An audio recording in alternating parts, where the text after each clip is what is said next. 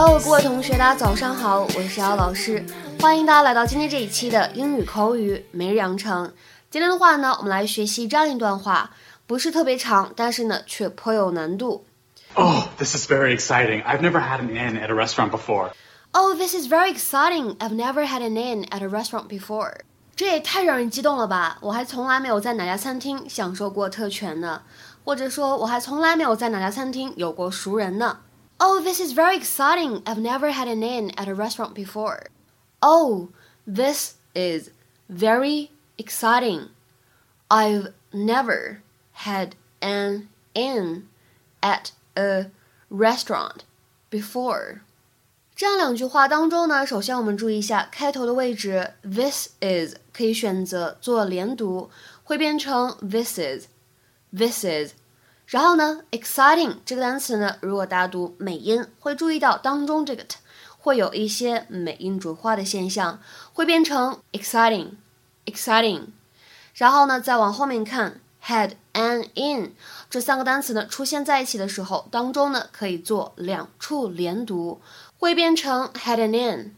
然后呢，at a 在这里呢也可以做连读，如果大家练美音，还会有美音浊化，就会变成 at a restaurant，at a restaurant。This is a, a, beautiful home. I love the throwback to the 60s. Although, if this was the 60s, we'd be a couple of confirmed bachelors, and, and Lily would be a Yorkie.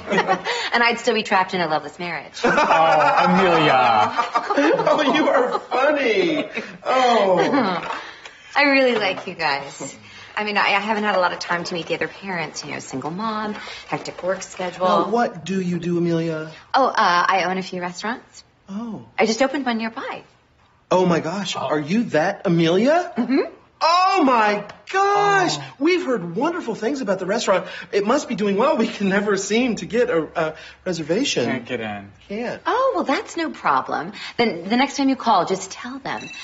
Oh, one second. I'm sorry. Tell them what? Hello. What did you show it to him? What did he say? Okay, uh, hold on a second. I'm I'm gonna switch phones. I'm sorry. It's the restaurant. Oh, excuse me, just a minute. Yeah, yeah you said to tell them some, something.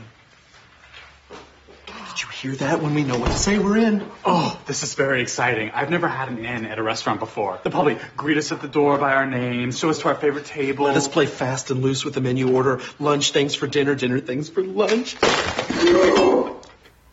今天节目当中呢，我们要来学习的这个表达非常的口语化，叫做 have an in with somebody，指的是什么意思呢？have a connection with somebody in a position of power，所以呢，就是咱们日常生活当中说到的有关系、有后门、有熟人这个意思了。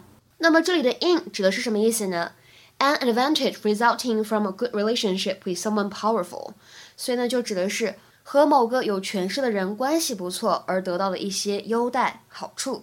下面呢，我们来看一些例子，都比较简单。第一个。If you have an in with the CEO, they'll definitely hire you. 如果你和那个 CEO，如果你和那个首席执行官关系不错，他们肯定会雇佣你的。If you have an in with the CEO, they'll definitely hire you.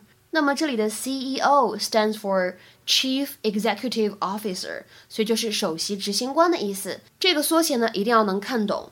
再比如说第二个例子，Sally has an in with someone at the theater. Sally 在剧院有熟人。Sally has an in with someone at the theater。再比如说最后这样一个例子，We should have no problem since Dad has an in with the headmaster。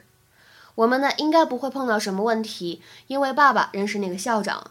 We should have no problem since Dad has an in with the headmaster。今天的话呢，请各位同学尝试翻译下面这样一个句子，并留言在文章的留言区。你在这家医院有熟人吗？你在这家医院有熟人吗？这样一个句子应该如何使用我们刚才讲过的动词短语来造句呢？期待各位同学的踊跃发言。我们今天节目呢就先讲到这里，拜拜。